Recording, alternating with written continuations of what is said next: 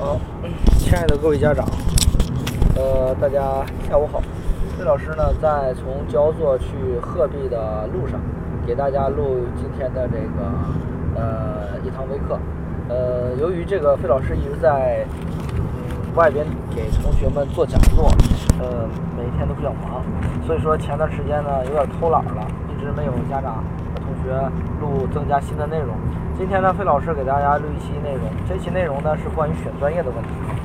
这个目前来说呢，家长和同学在报考志愿，就是未来准备报考志愿了。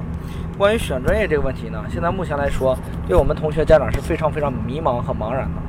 专业选择确实是志愿填报当中最难的一块。我一直认为啊，高考志愿填报选择学校是很简单一个事情。选学校的话，你需要对这个学校很了解。你要是说选学校一点都不难，但是你要选出好学校，你就得对这个学校相当了解，对吧？你比如说，你真的是今天上午一直有家长问我，老师是不是民办就不好，公办就好？这是一个巨大的误解。因为啥呢？目前来说，二三本合并之后呢，很多一些民办学校其实它发展非常非常的好。然后呢，很多二啊就民办学校现在收分就已经超过了公办学校了。你比如说在河南招生的学校，你比如说这个，你像这个厦门大学加更学院。它收分都已达到六四百四百八了，但是你发现河南工学院这样公办学校在新乡的这个就也只能收到四百五，是不是？所以说收分从收分上看，你都可以看得出来，其实有些学生和家长对这个民办一些好学校也认可度还是比较高的。所以说那个你要具体结合学选学校的话，你得对这个学校相当了解。其实厦门学厦门大学加更学还真的不错，校园呢你在厦门大学里边漳州校区哈。啊，整个的发展这两年呢，特别特别好。嗯，所以说同学你要到这儿学它的金融相关的专业的话，啊，真的还很好的，比那些很多的二本学校强太多了哈。所以说同学你在选学校时，你对学校很想了解。那今天会会话归正传哈，今天主要是说选专业。从选专业这个角度来说呢，费老师一直觉得非常难的一件事情。选专业啊，你要知道。呃，我一般把选专业的人呢分为四种人，哪四种人呢？文科男孩、文科女孩、女孩、理科男孩、理科女孩，四种人选专业。他们选专业的时候，一般来讲呢都不太好选。呃，在选的时候呢，一般来说，我把专业呢从哲经法、教文史、理工农、公管艺这十大二大门类，再加一个军事学十三大门类，我把它分为三大板块。第一板块呢叫做人文社科类，就是历史、哲学、文学啊，这个是人文社科类啊。你会发现学这个东西呢，为了搞研究啊，或者大学当老师，然后呢，或者是搞编辑，哎，你会发现呢，他们这个比较倾向于啊人文社科这一板块。第二大板块呢，我叫做的叫做技术类，里面包括呢理工农医哎四大板块。这个的话，一般来说倾向于学的这个专业呢，都是比较倾向于技术型的啊，男孩子或者女孩子，未来呢想有一技之长的，我到这里面去选。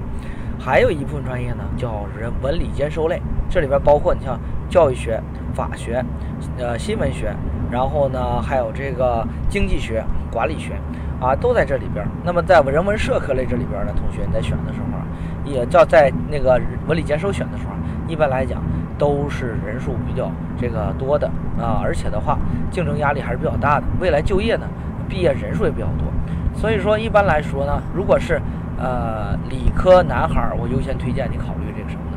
考虑这个，啊，就是这个技术类、理工农医类。如果是文科女孩，我比较倾倾向于推荐于人文社科类。如果是这个文理兼收类的，一般来讲，呃，就是理科女孩主要是担心工作环境的问题，可以考虑这个。然后呢，这个文科男孩一般来说比较未来想要有一个好工作，毕竟要养家糊口的，所以说也可以考虑这个。所以这是一个大概粗略的分析哈。但是呢，具体呢分析的选专业的时候呢，你就要看人了，看人了，看具体的人。每个人呢，你要结合选专业的时候，你要结合这样几个板块。第一个板块呢，就是你的性格，性格在选专业当中是比较比较重要。为啥呢？因为一个内向型和外向型从事的工作是完全不一样的。你比如说，在内向型同学来讲，他比较倾向于技术和科研，啊，然后呢不太与人打交道。外向型孩子呢，比较喜欢规划管理。与人打交道，不太喜欢一成不变的事物，所以说这个的话，对于孩子来选择的时候，那就要有一个倾向性啊。所以说你会你会发现在性格当中也很重要的。还有一点呢，就是呃兴趣，兴趣是最好的老师。在选择专业的时候，兴趣是比较重要的。为啥呢？一个很好的一个兴趣，对你来说，在学大学专业的时候呢，完全可以啊发挥你的特长，然后呢，未来在这个领域里边读研读博很好的发展，这样对你来说一如既往的学某一领域的专业，至少专业方向是一致的，这样对于你未来的发展啊都会很好。所以说我们在我们这个志愿填报行业里边有句话叫做“你熬上十年，你也成为这个专业里边最牛逼的人”，对不对？所以说同学至少想要熬上十年，你要找对自己愿意熬的专业领域，这个很重要。所以同学你在选择专业的时候呢，你的专业领域 不要选偏。你比如说有的同学在选专业的时候就盲目的选，哎，觉得医学这个专业都行。最后呢，比如说本来想学临床的，当医生的，最后呢学了药学。其实因为药学、制药学这方面也是医学类的，但是它跟医生这个专业呢就不太一样，一个是治病救人，一个是啥呢？一个是研究如何生产药物。所以说这就完全两两码事儿，你的职业生涯将会发生分叉。这样对你来说，呃，这个难度是比较大的。所以说，同学你在选择兴趣的时候，一定要这样选。还有一点的话，选兴趣的时候呢，有些同学都是按照你高中的学科来去分啊划分，这样来说对你来说呢不太合适。为啥呢？因为你高中学的阶段，有些同学说，老师我数学不好，老师我到大学期间呢，呃，我这个我我选专业一定要避开数学。哎，老师他有的人说，老师那我选这个人力资源咋样？我觉得这个专业可能未来不用学数学。其实不是这个专业，他学的真的是恰恰当学数学学的比较多的。因为当时费老师毕业于工商管理类专业，人力资源就是工商管理类。我们大一、大二、大三都学数学，高等数学还必须要学，明白吧？所以说你要避开数学，你要避开哪个专业，明白吗？还有一点，你不喜欢学数学，是因为你得分开，是因为你大高中期间对数学这学科做题不会，分低的原因，还是？你对数学就没感觉，那然后导致啥？你学数学就没有这个兴趣。你要分清楚，明白吧？有的说老师，我不是对数学没兴趣，其实我挺喜欢做数学的，但是我就是答题没有感觉。哎，这个没关系，因为到大学期间，你的数学都是从零开始培养的，你不用担心学不会的问题。只要你愿意学，都能学得会。因为大学的数学，大学的教学是兴趣教学，所以说相对来说，你们这个高中啊，死板式的这种这个这个教条式的。以以题代代学的这种方式，会，哎，会有有意思多，所以你不用担心学不会的问题。所以同学，你在考虑大学专业的时候，你只需要考虑有没有兴趣就可以了，不用过分的考虑这个问题，明白吧？所以说，有些同学老师，我数学、我化学和生物比较好，我的物理不好，那你就分清楚你是物理做题不会，还是对物理没感觉、没兴趣，这个东西很重要。所以说，如果有些同学，特别男孩子，天然就认为我物理不好，我就会我不学物理。但是你发现你在学工科这个专业时候的话，必须都学物理，明白吧？工科这专业都学。有人说老师，我化工制药我还要学物理吗？当然要学，因为化学工程与工艺这个专业虽说化学学的多，但是你毕竟要通过学化学的基础知识和理论自然科学知识，未来实现呢要通过机械的方法生产出相关的化学制剂及药物以及材料，所以说必须要学材料物理。所以说，同学，你你未来物理一定要学的，要学工科，因为工科在专业里边一共，你想一百五零五百零六个工科专业就占了一百六十九个，这么大的一个门类，你不可能轻易的把它越过去，明白吧？所以说，同学，你不要光看你的那啥数学科的问题啊，考虑兴趣。第三个，你选择专业，你要了解自己啥呢？自己未来就要倾向的啥职业方向？比如说，有些同学老师，我未来就想去当老师。你要想当老师的话，分三个层次：你想当大学老师、高中老师还是小学老师？如果说老师我就想当大学老师，如果这样的话，同学你在选择专业的时候，不用过分的纠结这个专业的这个你你这个未来发展的好与坏。因为啥？因为大学里边开设的专业它都开，你只要学这个专业，未来读研读博，未来在大学里当老师都是可以的。因为他哪个学校什么专业他都开，就算你学的哲学，它也可以，明白吧？所以大家一定要了解哈。还有一点就是，我想当基础教育老师。那如果当这个的话，同学，你要学的不是说一定要进说师范大学，普通的学校也可以来当老师。这跟你未来当老师学不学师范大学大学没关系哈。当老师这个特点，你要知道自己是不是这个性格。你要觉得自己性格合适，就可以考虑哈。所以说，同学你在选择的时候，一定要研究自己的职业方向为选。还有一点，有些同学是文科同学在选择专业的时候，有时候经常会觉得，老师，我选文科的专业，那文科专业的话，我选的时候我看地域啊，还是看什么？其实专业选择，这主要看你自己的自己的喜好啊，不要过分的去一听到别人怎么说。有的时候经常说，老师，我学我学文科，那我学金融呗。你会发现现在金融学校发展的并不太好，对不对？你至于现在发展的不好，那你说七年以后，你孩子在大学学四年，研究生学学三年，七年之后你该学啥呀？是不是？你到时候金融发展咋样？其实目前来说，金融发展的确实不是那么特别的好。所以，但是呢，金融呢热门专业，所以说这你就导致啥呢？其实两边打脸，对不对？录也录的不好，然后毕业之后呢，想找个好工作也不是那么容易。所以说，你就可以考虑你的专业面适当放的宽一点，对不对？你比如会计能不能学？财管能不能学？工商管理能不能学？是不是？你会发现你的就业更宽了，选学校也更多了，对不对？这就是未来职业的问题。还有一点，文科选择专业的时候不要过分的纠结。老师，我未来想做新闻，然后呢，本科阶段我就要学新闻，其实完全没必要。你本科阶段完全可以学汉语言文学嘛？因为新闻类的专业和工作，它对就是文字功夫和表达。所以说你学汉语言文学，这个耽误你啥了吗？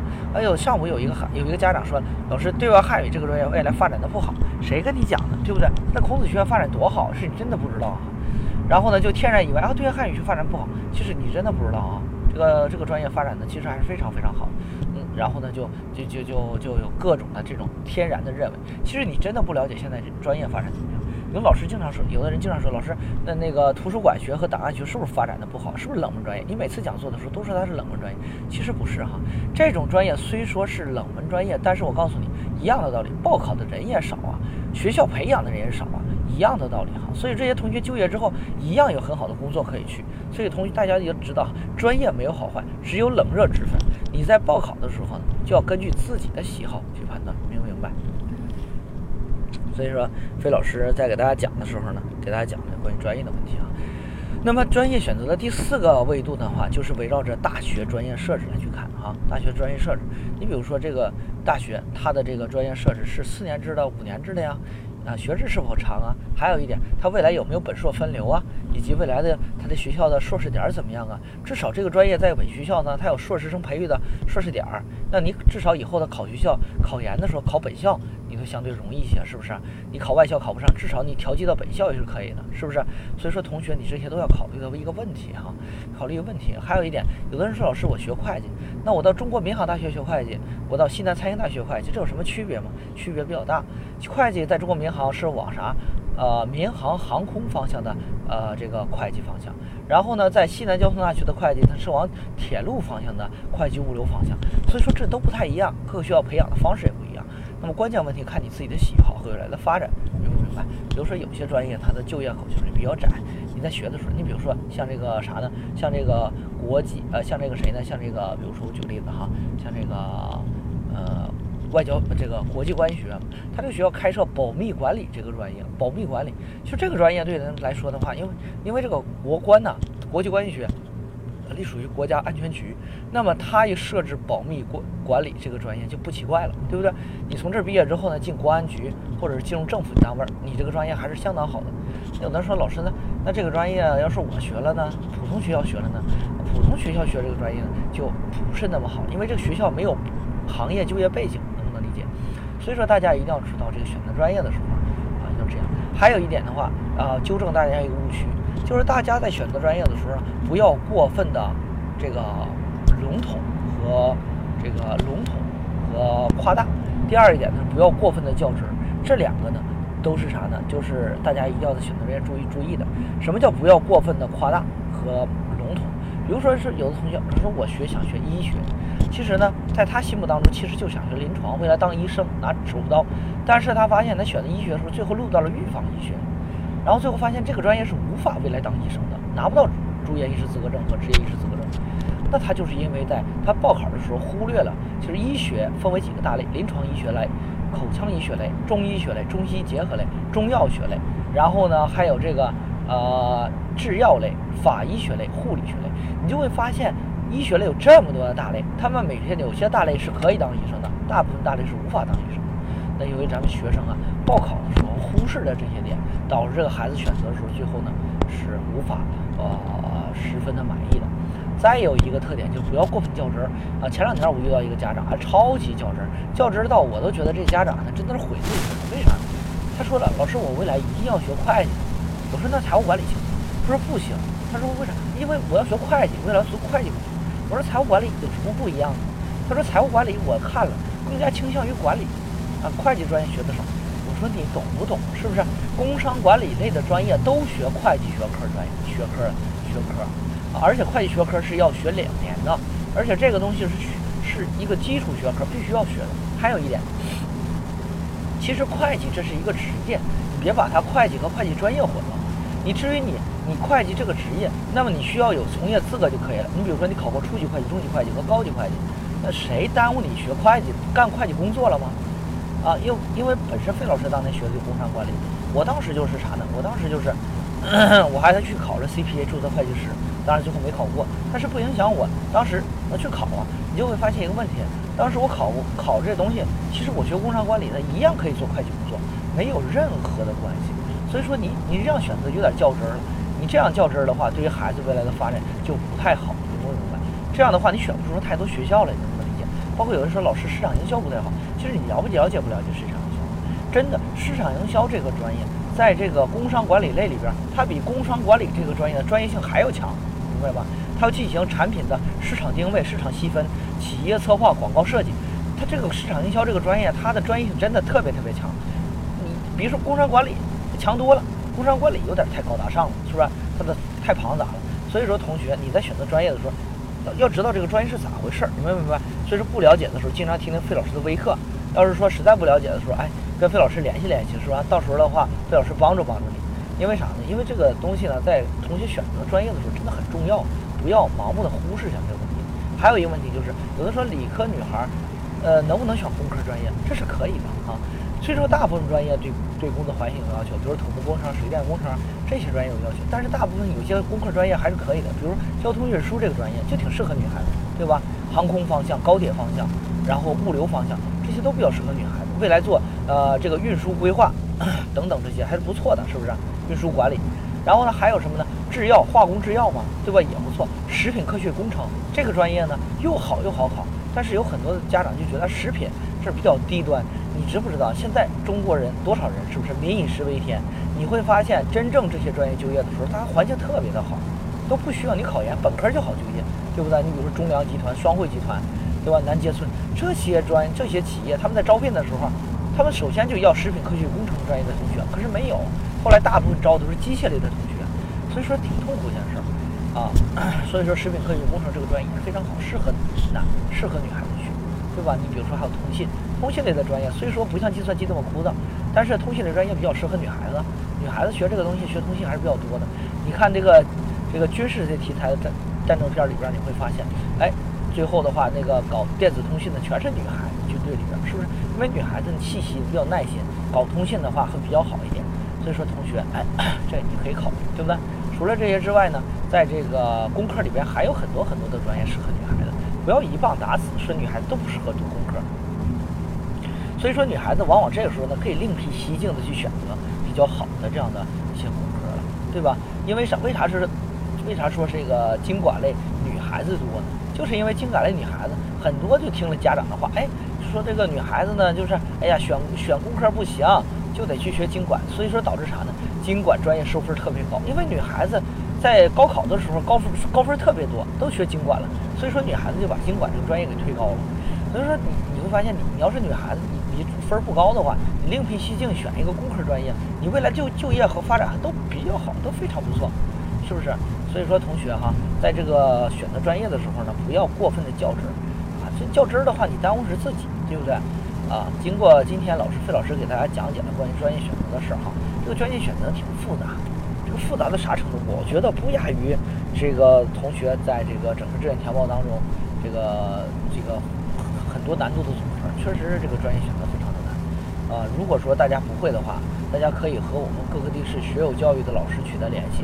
啊，因为都听过费老师的讲座，和学有教师老师体为联系。这些学有教育老师呢，都是由费老师和我们专家团亲这个一起啊培训多轮的培训，最后培养出来的老师。